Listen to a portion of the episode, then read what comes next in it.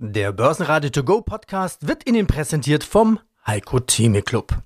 Werden Sie Mitglied im Heiko Theme Club. heiko-theme.de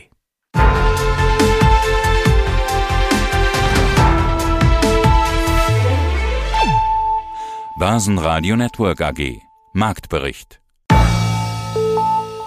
mein Name ist Tim Mangalla. Ich bin globaler Kapitalmarktstratege bei JP Morgan Asset Management in Frankfurt. Bevor wir in die Zukunft schauen, wir haben in Deutschland eine gigantische Rallye hingelegt. Der DAX vor allem, ja, das hört gar nicht auf. Gerade vor ein paar Minuten, Touchdown, DAX über der 17.000er Linie. Auch der Dow Jones hat neue Rekorde. Hätten Sie das erwartet? Ähm, wir haben die Richtung durchaus geahnt bei unserem letztjährigen Jahresausblick, als wir gesagt haben, ein schwieriges Jahr für die Wirtschaft, ein besseres für die Märkte. Aber eben, es ist etwas anders gekommen. Es war nicht nur ein besseres für die Märkte, sondern auch ein besseres für die Wirtschaft. Und von der Seite her war unser vorsichtiger Optimismus noch nicht optimistisch genug. Und gerade auch diese relativ starke wirtschaftliche Entwicklung, das Wachstum über Trend, hat eben die Aktienmärkte kräftig nach oben katapultiert. Aus dem Börsenratestudio grüßt Peter Heinrich, begleitet von Andreas Groß. Heute ist Donnerstag, 14. Dezember 2023. Es stehen vier zentrale Themen im Rampenlicht. Nach Wall Street Start neue Rekorde. Der DAX Touchdown über der 17.000er Marke. Die Stimmung kippt nach EZB-Entscheidung. Fed und EZB ohne Zinsveränderungen, aber Lagarde stellt sich Markterwartungen offensiv entgegen keine Diskussion über Zinssenkungen. Wir analysieren die neuesten Entwicklungen der US-Notenbank und werfen einen Blick auf die heutige EZB-Pressekonferenz. Die Schlusskurse im Detail. Höchststand im DAX war 17.003 Punkte und der DAX ging heute mit minus 0,1% aus dem Handel bei 16.752 Punkte. Das Tagestief lag bei 16.670. Der Eurostox 50 plus 0,2%, 4.540 Punkte. Und schauen wir noch nach Wien zum ATX als Total Return 7.441 plus 1,77%. Mein Name ist Felix Grode, ich bin Fondsadvisor des Alphastar Aktienfonds. Andi Groß aus dem Studio des Börsenradio. Felix, der DAX macht am Tag unseres Interviews, also Donnerstag, der 14.12., einen Sprung über die 17.000 Punkte. Also für Blue Chips könnte man jetzt schon mal sagen, es war ein gutes, vielleicht sogar ein außergewöhnlich gutes Jahr. Wie sieht es aus bei den Nebenwerten? Ich habe den Eindruck, die taten sich dann ein bisschen schwieriger. Ja, das ist in der Tat so. Bisschen schwieriger muss man natürlich differenziert betrachten. Schwieriger ist absolut richtig, was die Kursentwicklung anbelangt. Hier hinken wir in den Small Caps massiv hinterher, wohingegen sich Large Caps wirklich über den Globus verteilt, also sowohl in Europa als auch in den USA, sehr, sehr gut entwickelt haben. Anders, und das ist das Interessante dabei, ist es tatsächlich bei den operativen Entwicklungen. Denn hier spiegelt sich die Kursentwicklung, die wir an den oder bei den Small Caps sehen, überhaupt nicht wieder. Denn wenn wir jetzt mal einfach einen Blick bei uns in das Portfolio werfen, in den Alphastar Aktienfonds, dann haben wir im Durchschnitt in den ersten neun Monaten 20 Prozent Gewinnwachstum gesehen. Und das war auch im vergangenen Jahr. Da war es ja noch ein bisschen düsterer, was die Kursentwicklung anbelangt. Im gleichen Maße so. Das heißt, wir haben jetzt über zwei Jahre hinweg sehr gute operative Entwicklung weiterhin gesehen bei unseren Unternehmen, aber die Kursentwicklung eben nicht. Also hier ist eine Schere aufgegangen, die interessant zu beobachten sein wird, wie sich das in der Zukunft verhält. Also du spielst die Karte Aufholpotenzial, das äh, schaue ich schon mal so in dein, in dein Blatt kurz rein, wenn wir gleich drüber sprechen. Aber erklär mir doch mal, warum, wenn die Gewinnsituation sich so entwickelt, wie sie sich entwickelt hat, klafft da diese Schere auf? Warum greifen Anleger offensichtlich eher zu den Blue Chips? Ist es das Vertraute oder das Zutrauen in das große, bewährte und so ein bisschen Argwohn den kleineren Schiffen gegenüber? Ja, so kann man das sehen. Im Wesentlichen hängt das zusammen letzten Endes mit diesen starken Zinserhöhungen, die wir insbesondere im letzten Jahr und im ersten Halbjahr 2023 gesehen haben. Hier verändern sich natürlich die Asset Allocations, also die Kapitalallokation, insbesondere großen institutionellen Investoren. Und durch diese höheren Zinsen ist es so, dass zum Beispiel Anleihen oder auch ganz normale Festgeldanlagen wieder deutlich interessanter geworden sind. Das heißt, Gelder sind aus dem Aktienmarkt rausgeflossen in andere Assetklassen hinein. Und üblicherweise ist es eben so, dass dann illiquidere Bereiche oder illiquidere Aktien zuerst verkauft werden. Oder das sind natürlich Small Caps oder kleinere Unternehmen in erster Linie. Und es hat auch damit zu tun, dass wir im Zuge dieser Schwierigkeiten, die wir an allen Ecken und Enden jetzt beobachten konnten, natürlich ein gewisses Risikopotenzial auch sehen hinsichtlich der Konjunktur zum Beispiel. Und auch das ist ein Grund, wo sich dann eben aus diesen illiquideren und vermeintlich riskanteren kleineren Titeln zurückgezogen wird. Und das führt am Ende dazu, dass hier die Kursentwicklung hinterherhinkt. Wie gesagt, operativ ist das bei ganz, ganz vielen Unternehmen einfach nicht gerechtfertigt. An der Wall Street erlebten wir heute neue Höhenflüge mit dem Dow Jones und dem Nasdaq 100, die beide neue Rekordmarken setzten, allerdings dann leicht zurückfallen. Der NAX zeigt sich heute volatil, nachdem er kurz die 17.000er Marke überschritten hat, aber schnell Gewinnmitnahmen auslöste. Die Reaktionen auf die jüngste geldpolitische Entwicklung steht im Mittelpunkt. Die gestrige Sitzung der Notenbank Fed hat die Märkte zunächst beflügelt, aber die vorsichtigen Äußerungen von EZB-Präsidentin Lagarde haben für etwas Zurückhaltung gesorgt. Na, das zeigt, wie sensibel die Märkte eben auf diese geldpolitischen Signale reagieren. Der Blick richtet sich nicht nur auf die zukünftige geldpolitische Ausrichtung der Fed und der EZB. Das vergangene Jahr war geprägt von Zinserhöhungen der EZB, die den Schritt der Fed gefolgt ist. Die Frage ist, wie stark sich die geldpolitischen Pfade im kommenden Jahr trennen werden. Und das ist entscheidend, wohin künftig das Geld fließen wird. Die Herausforderung für die Märkte in den kommenden Wochen und Monaten wird sein, das Rezessionsrisiko besser einzuschätzen. Momentan wird die Rezession als unwahrscheinlich erachtet, aber die Situation ist eben volatil. Schauen wir in die Schweiz. In Europa deutet die SMB an, sich von ihren Fremdwährungsverkäufen zurückzuziehen, um den Franken nicht weiter aufzuwerten. Dies unterstreicht die feine Balance zwischen Währungsstabilität und Inflationsbekämpfung. Nikolaus Kreuz, CEO von Invios. Dann krempeln wir jetzt mal bildlich gesprochen die Ärmel hoch, schauen, dass wir unser entsprechenden präfrontalen Kortex auf Hochleistung trimmen, hören jetzt genau zu. Mangelhafte Diversifikation, also das ist der erste Punkt, die erste Todsünde sozusagen. Mangelhafte Diversifikation und unprofessionelle Aktienauswahl. Dieser Kardinalfehler ist offensichtlich nicht auszurotten. Wie kommt das eigentlich und was ist die Lösung? Die Lösung ist auch da ganz einfach. Man, man vertraut jemandem, der diese Erfahrung schon gesammelt hat und aus diesen Fehlern gelernt hat, nämlich eben halt doch nur auf eine Aktie zu setzen oder auf einen bestimmten, auf eine bestimmte Branche und da alles drauf zu setzen.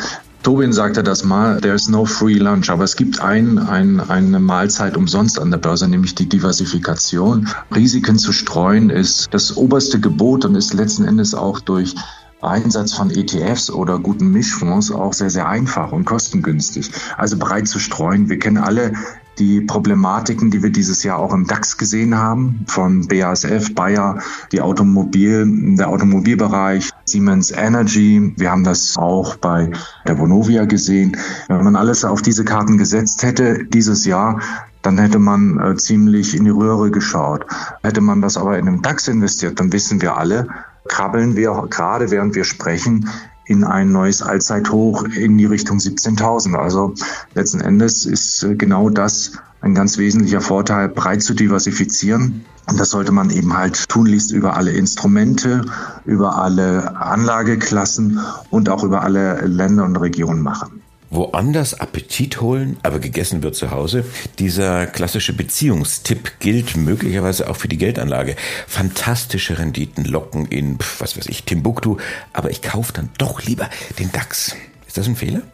Ja, wenn man mal der aktuellen Situation Rechnung trägt und wir wissen ja oder wir vermuten, dass wir in, einer, in Europa innerhalb einer Rezession sind und auch nächstes Jahr zumindest auch für Deutschland eher eine eingetrübte konjunkturelle Perspektive haben, während in anderen Ländern es gerade boomt. Ja, wir haben Wirtschaftswachstum in den, in Amerika. Man sieht es gerade auch in China, was ja immer wieder die Lokomotive war. Die Menschen, die da in China nur ausschließlich in den CSI 300 investieren oder Menschen, die nur in bestimmte Länder investieren, nämlich in die Heimatländer, das ist der sogenannte Home Bias, die nehmen sich natürlich auch Renditen, weil Renditen eben halt nicht starr in einem Land verweilen, sondern sie folgen diesem Schumpeterschen Prozess, dem Wettbewerb dieser polypolistischen Marktform und geht in Wellen über diesen gesamten Planeten hinweg. Also für viele ist das vielleicht gar nicht sichtbar gewesen, aber der Nikkei hat sich auch zu neuen Allzeithochs entwickelt und eine enorme Rendite, eine zweistellige Rendite in diesem Jahr erzielt. Viel, viel früher als viele andere Indizes. Solche Renditen nimmt man sich und wie gesagt auch die Risikostreuung über diese Länder, weil man vermeintlich meint, in Deutschland wüsste man früh genug Bescheid, weil Wirecard nun mal auch in Deutschland ist und da passiert nichts Kriminelles, kann man auch sein gesamtes Vermögen in Wirecard investieren. Das war die falsche Entscheidung. Schauen wir auf die Firmenmeldungen. Die Versicherungsaktien sind unter Druck. Die Aktien von Harö, Hannover Rück, Mürü, München Rück und Allianz fallen, da höhere Zinsen den Sektor belasten. Metro lockt mit Dividende. Trotz moderaten Ziele für 2023-2024 überrascht Metro mit einer Dividendenankündigung. Markus Ruf, Finanzvorstand der Bertrand AG. Na, schon die Steuererklärung gemacht? Wir vom Handelsblatt haben in einem Steuerspezial analysiert, worauf das Finanzamt bei der Steuer 2023 genauer guckt. In unserem PDF-Ratgeber finden Sie die wichtigsten 16 Neuerungen, Einstiegstipps für Elster und vier Wege, wie Sie das Maximum herausholen. Sichern Sie sich also jetzt das digitale Handelsblatt vier Wochen für nur ein Euro unter handelsblatt.com slash mehrwissen. Und aus dem Börsenradiostudio grüßt Peter Heinrich. Schönen guten Morgen. Rekordfahrt 2022-23 bei Bertrand. Schauen wir in den Motorraum der Bilanz. Die Gesamtleistung stieg um fast 15 Prozent auf einen Rekordwert von 1,16 Milliarden. Das Ergebnis nach Ertragssteuern 30 Millionen, nach 21 Millionen gerundet. Das Ergebnis je Aktie 3 Euro und 1 Cent plus 44 Prozent. Die Treiber, natürlich, wie vorhin schon angesprochen, nachhaltige Technologien, Transformation, regulatorische Vorgaben. In welchem Bereich, wo erzielen Sie denn eigentlich den meisten Umsatz? In unserem Segment Digital Engineering, wo die ganze konstruktive Umfänge entsprechend gebündelt sind. Aber das stärkste Wachstum erzielen wir gerade im Segment Elektronik Software, wo wir auch nach vorne noch weitere Potenziale entsprechend sehen. Mhm. Also alles, was mit Digitalisierung zu tun hat quasi. Exakt, alles im Bereich quasi Digitalisierung, Softwareentwicklung, App-Entwicklung, aber auch Software-Testing, Hardware, Software in the Loop in den ganzen Bereichen. Sie haben jetzt über 14.000 Mitarbeiter an 50 Standorten. 25 Prozent der Mitarbeiter arbeiten international. Wie sieht denn eigentlich die Lage weltweit aus? Wie unterschiedlich ist das? Erstmal, die Arbeitsmärkte sind überall angespannt. Also es gibt überall einen Bedarf an Fachkräften. Aber wir sehen, wir haben interessante Projekte, interessante Kunden und da gelingt es uns natürlich auch entsprechend Mitarbeiter für Bertrand zu generieren. Zeigt ja auch das Wachstum von knapp 1100 Mitarbeiter im letzten Geschäftsjahr. Und vor dem Hintergrund gibt es aber natürlich unterschiedliche Rahmenbedingungen. Was wir aber schon sehen, das Ausbildungsniveau im Ausland ist auf einem sehr hohen Niveau, egal ob es in Rumänien sind oder ob es in Marokko sind. Marokko, wir haben Absolventen, die quasi immer dual in Frankreich und in Marokko studiert haben, wo es auch Kooperationen zwischen den Universitäten gibt, von dem her entsprechend hochqualifiziert. Also da sehen wir keine Unterschiede, sondern da kommt eher ein weltweites Entwicklungsnetzwerk zum Trage, was wir zukünftig auch einfach mehr spüren werden. Und wir sehen auch, unsere Kunden werden globaler. Die erwarten von uns auch eine globale Präsenz. Thema Personal. Gibt es eigentlich sowas noch? Also sie sind alle gut ausgebildet, das haben wir gerade gelernt. Wie viel kindlichen Spieltrieb oder auch neugierigen Forscherdrang genannt braucht ein hervorragend ausgebildeter Ingenieur eigentlich noch? Oder ist alles streng vorgegeben durch Software, Normen, Testreihen oder KI? Nein, da gibt es natürlich schon einen entsprechenden Innovationsspielraum. Es gibt zwar normalerweise Lasterhefte und natürlich Anforderungen an die Projekte, aber Innovation und neue Lösungen sind natürlich hier immer gesucht und ist auch eine Erwartungshaltung von unseren Kunden, dass wir Ideen und neue Inspirationen mit in die Projekte einbringen. Setzen Sie eigentlich schon KI bei der Entwicklung von Ideen und Produkten ein? Das war so die Frage. Dann dachte ich mir, naja, jein. Also mein Gedanke war auch dazu, ist es nicht gefährlich, eine KI mit Wissen zu füttern? Wer weiß, wo das dann wieder auftaucht? Also derzeit setzen wir das nicht ein, weil es gibt ja heute nur öffentliche KIs beispielsweise und wir haben ja Geheimhaltung mit alle Kunde und die Themen, die wir entwickeln, sind ja eigentlich immer quasi für den Kunde. Auch die Rechte und die Patente sind immer beim Kunde oder bei uns entsprechend. Von dem her setzen wir das natürlich bei uns in der Eigenentwicklung ein, teilweise, aber da noch sehr dosiert. Aber wir schauen es natürlich ein Stück weit an, wo gibt es entsprechende Vorteile, wo gibt es Vorteile, wenn man auch die KI-Systeme weiter eingrenzen kann auf das eigene Unternehmer und auf die eigene Entwicklungskompetenz. Morphosis strebt eine Kapitalerhöhung an. Morphosis plant, durch die Ausgabe neuer Aktien zusätzliches Kapital zu beschaffen. Six erwartet einen Milliardenverlust. Der Schweizer Börsenbetreiber Six prognostiziert einen erheblichen Verlust aufgrund von Beteiligungsverlusten und Handelsflaute. Ja, hallo, mein Name ist David Hartmann und ich bin Produktmanager bei der Bank von Tobel Europe AG und dort zuständig für den Vertrieb von Anlage- und Hebelzertifikaten in den Märkten Deutschland und Österreich. Und mein Name ist Andi Groß vom Börsenradio und wir sprechen heute über eine Anlageidee, für Fortgeschrittene. Es geht um Volatilität, Risiko als Anlagechance. Das klingt richtig spannend. Wir wollen zunächst kurz definieren, was ist Volatilität genau?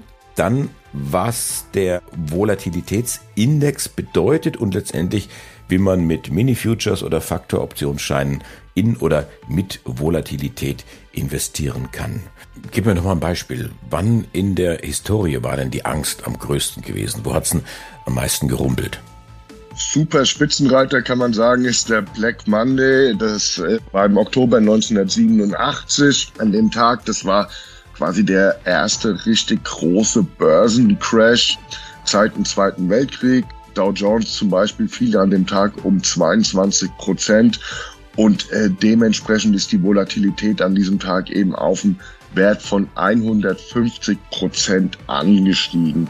Aber das haben wir auch in jüngerer Vergangenheit schon sehen können. Frühjahr 2020 haben natürlich Covid, die Märkte sind entsprechend stark gefallen und da haben wir uns damals auch äh, auf einem Niveau von äh, bis zu 90 Prozent befunden und ja, um das Ganze mal ins Verhältnis zu setzen, so im Durchschnitt bewegt sich dieser Wert eigentlich zwischen 20 und 25 Prozent. Da hat man dann schon eine Vorstellung, was 90 äh, oder gar 150 ja. bedeutet an dieser Stelle. Aber was auch immer auffällt, was auch so ein bisschen die Lebenserfahrung zeigt, auch wenn die Angst noch so groß ist, die Gemüter beruhigen sich dann wieder, man kommt runter. Man könnte fast sagen, auch für die Börse gilt das so, ist fast eine feste Regel an der Börse, oder? Genau, das Phänomen, das du meinst, äh, das nennt sich Mean Reverting, ist auch so etwas wie eine feste Börsenregel und das besagt einfach, dass die Volatilität, egal wie stark sie dazu neigt, zu übertreiben und vielleicht jetzt in einem Moment unheimlich hoch zu sein, doch auf einen längeren Zeitraum darauf immer eben dazu neigt, zu ihrem Mittelwert zurückzukehren. Also es ist vor allem so, wenn solche Schocks an den Markt kommen, wie beispielsweise Covid, dann setzt das auch so eine Herdendynamik in Gang. Das heißt, die ersten verkaufen aufgrund von Kursverlusten eben schnell noch ihre Wertpapiere. Es erzeugt weiteren Druck auf den Markt und so wird quasi die ganze Herde angetrieben, sich von ihren Positionen zu trennen.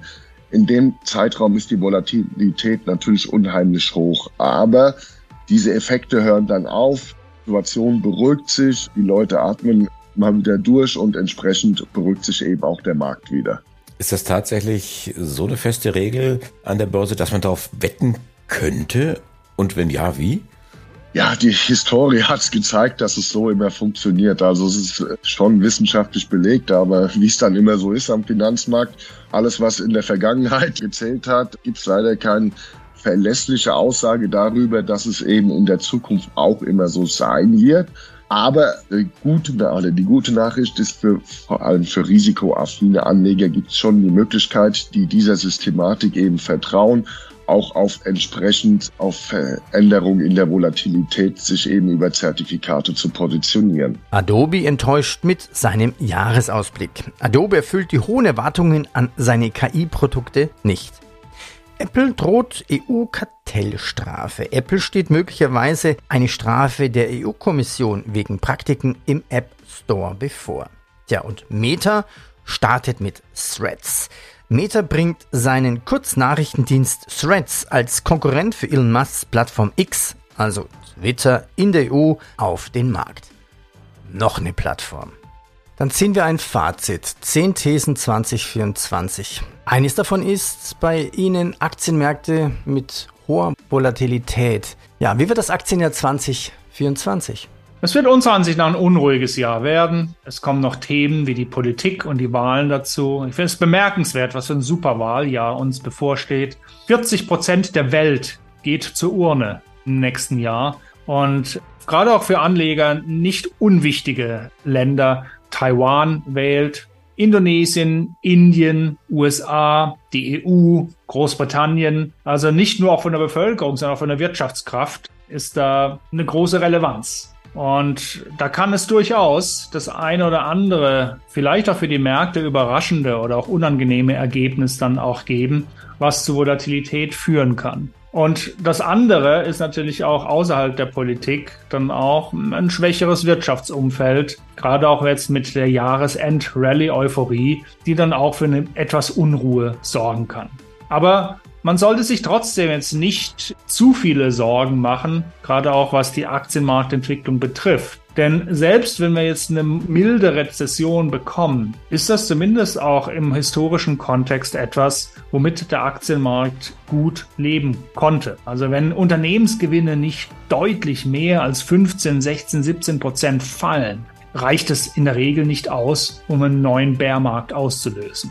Und das ist etwas, was wir momentan nicht auf dem Radar haben. Von der Seite her wird's unruhiger. Wir bleiben der Aktie treu mit einer ausgewogenen Gewichtung, aber freuen uns eben jetzt auch, dass auf der Rentenseite wieder wir mehr Geld für ja, den Schutz und den Puffer, den die Rentenmärkte jetzt auch im Krisenfall uns liefern können, bekommen, als es in früheren Jahren der Fall war. Und das ist eben durchaus keine schlechte Ausgangsposition für die Anlegerinnen und Anleger, wenn sie nach 2024 schauen, weil Schutz ins Portfolio bringen war beispielsweise vor der Pandemie sehr viel schwerer. Da hat man gerade auch in Europa während der Covid-Krise vom Rentenmarkt überhaupt keine Unterstützung fürs Portfolio bekommen. Die Aktienmärkte sind nach unten gerauscht und die Rentenmärkte haben nichts gemacht. Und das ist eben jetzt wieder sehr viel besser. Im Krisenfall können die Renten wieder teilweise zweistellige Performance-Beiträge auf der positiven Seite liefern und so dann auch, falls es Risiken auf der Aktienmarktseite gibt, die besser abfedern. Das war's in aller ausführlichen Kürze der Börsentag vom Donnerstag. Weitere Nachrichten und alle Interviews in Langform gibt's auf börsenradio.de und wenn Ihnen dieser Podcast gefallen hat, dann abonnieren Sie uns und bitte bewerten Sie uns mit vielen Sternen in Ihrem Podcast-Portal. Zum Abschluss noch eine Börsenweisheit, die hat schon jeder gehört. Sei ängstlich, wenn andere gierig sind und gierig, wenn andere ängstlich sind. Börsenradio Network AG. Marktbericht.